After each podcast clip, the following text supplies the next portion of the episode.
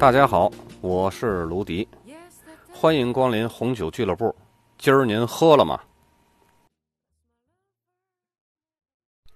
这一章咱们来讲德国的葡萄酒法规和酒标，还有德国的葡萄酒产区。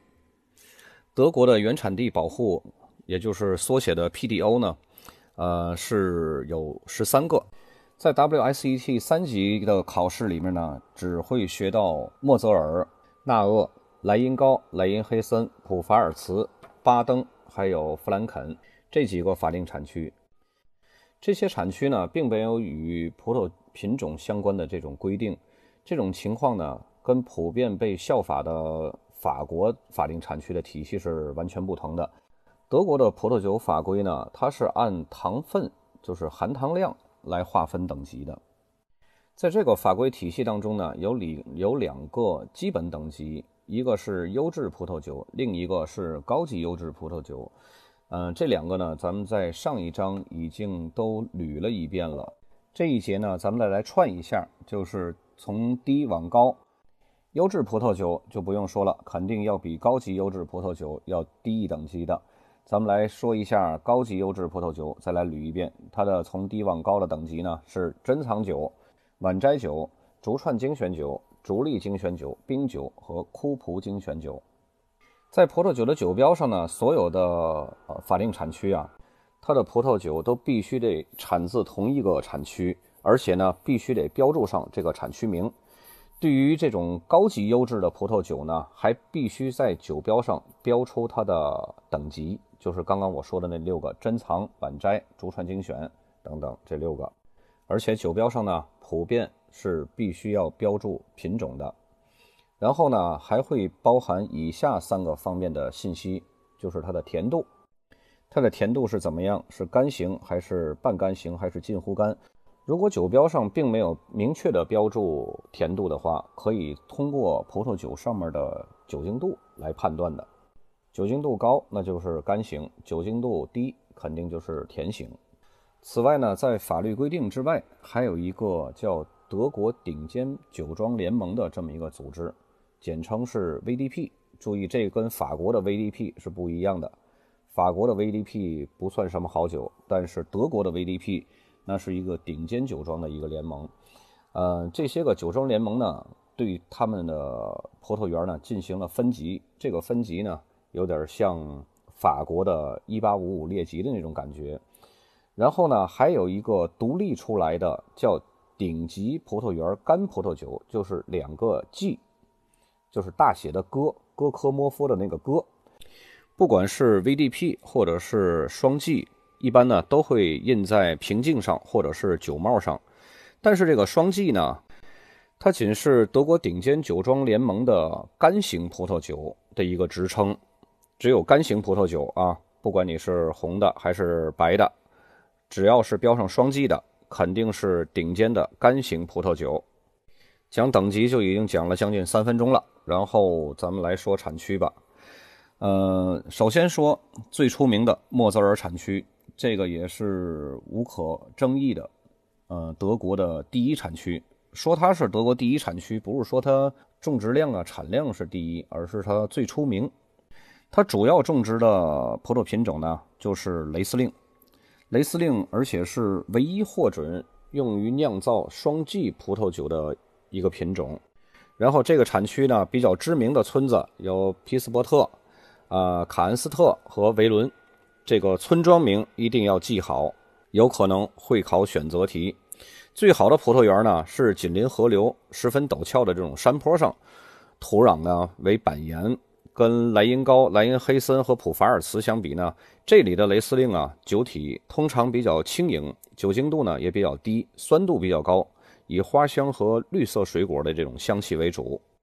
这个产区的气候呢，相对于其他产区呢，也不是那么稳定，在气温比较低的年份呢。甚至在这种最好的葡萄园里边，葡萄也不能够完全成熟。但是这个产区，它是一个非常要求品质的一个产区。如果葡萄成熟不了怎么办？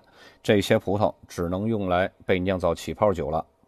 咱们有谁喝过雷司令酿的起泡酒的小伙伴，然后评论回复我一下。接着第二个产区呢，叫纳厄，咱们讲产区是德国产区是从西往东，从北往南。莫泽尔呢是最靠西边的，然后第二个是纳厄，是紧邻它的靠东的。纳厄的种植覆盖呢是在莫泽尔河和莱茵黑森之间的这一片区域。它的风格呢是介于莫泽尔葡萄酒的这种优雅的风格和莱茵高、莱茵黑森和普法尔茨这种比较饱满的这种风格之间的。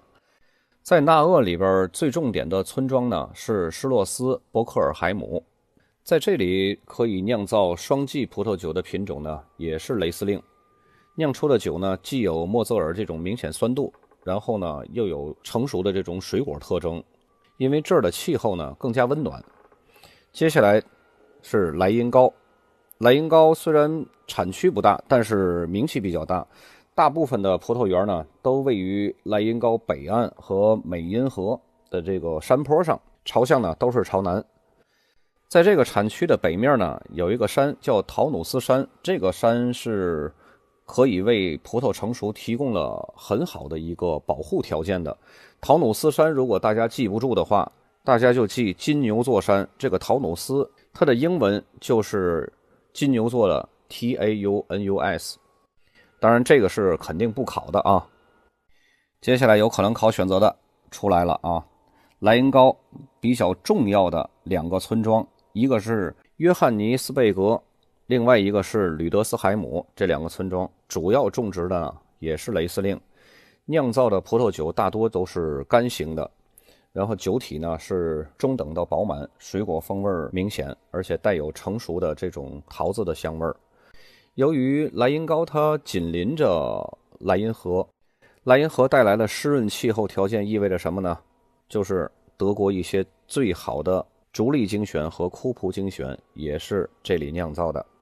莱茵高可以酿造双季葡萄酒的葡萄品种呢，就宽松一点了。可以用雷司令和黑比诺两个葡萄品种来酿造。莱茵高往南就是莱茵黑森，莱茵黑森啊是整个德国最大的一个葡萄种植区。米勒土高呢，还有雷司令是种植量最大的两种葡萄品种。黑葡萄品种呢，主要有丹菲特、葡萄摇美人还有黑比诺。呃，总种植面积呢约占百分之三十。这里的双季葡萄酒可以用。雷司令或者是黑比诺酿造跟莱茵高是一样的。这个产区比较重要的村庄呢是叫尼尔施泰因，因为这个村庄呢它都是陡峭的山坡的葡萄园，所以呢又被称为莱茵露台。呃，这是一个考点啊，莱茵露台。如果要是选择题问到被誉为莱茵露台的村庄是哪儿，肯定要选择尼尔施泰因。在莱茵黑森再往南的呢是普法尔茨产区，普法尔茨呢是德国的第二大葡萄种植区，仅次于莱茵黑森。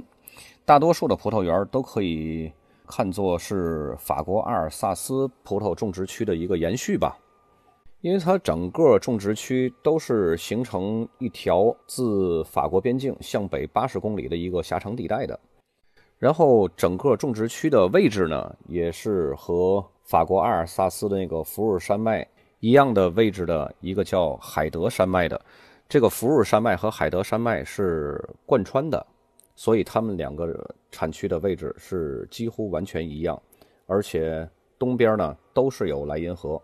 法国的阿尔萨斯产区东边也是莱茵河，西边也是一个山脉。德国的普法尔茨呢东边也是莱茵河，西边也是一个山脉。产区连着产区，山脉连着山脉，所以说两个产区的这个风格是几乎一样。雷司令呢是普法尔茨种植最广泛的葡萄品种，然后黑葡萄品种呢是黑比诺。普法尔茨的黑比诺，它现在越来越出名了，而且很适合初学者饮用的黑皮诺，果味极其浓郁，而且酒体非常非常的轻盈。在普法尔茨可以酿造双季特级园葡萄酒的呢，啊，是可以用雷司令，还有黑比诺，还有白比诺。最知名的优质葡萄种植区呢，分布在福斯特和戴德斯海姆。记住这两个地方：福斯特、戴德斯海姆。再往南一点呢，在普法尔茨再往南就是巴登产区。巴登最出名的葡萄品种呢，其实是黑比诺，因为巴登的地理位置呢，决定它的温度是最温暖的。这个最温暖仅是限于德国的境内，因为德国本身它的纬度就比较高嘛。呃，巴登这个产区是德国境内最温暖、最靠南的一个葡萄产区，酿造的葡萄酒呢，也是酒体最饱满、酒精度最高的。虽然说巴登产区它的呃最有名的葡萄品种是黑比诺，但是这个产区呢，它是唯一一个双季葡萄酒可以用各种白黑葡萄酿造的。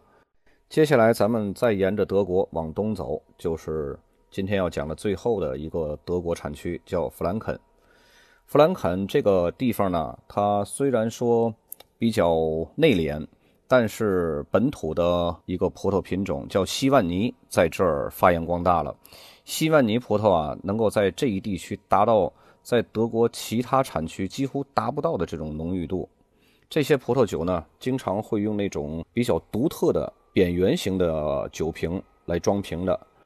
我在下面的文稿呢，也会给大家看一个弗兰肯装西万尼的这种呃很传统、很有本土特色的这种。呃，葡萄酒的酒瓶，这七个产区呢，咱们从最重要的摩泽尔，一路从西往东，一直说到了弗兰肯，七个产区在 WSET 高级品酒师课程要考的这七个产区都已经说完了。重点我再说一下，大家一定要记住那几个产区里边的村庄。当然，巴登和弗兰肯里边没有介绍村庄，这个肯定就不会考到选择题。可能也就会考到巴登里边什么最流行啊？肯定是黑皮诺。然后弗兰肯里边哪种葡萄品种可以在这里边发扬光大呀？肯定是西万尼。呃，德国产区咱们分这两节课就讲完了，咱们下一节讲奥地利。今天就到这儿，咱们下次再见。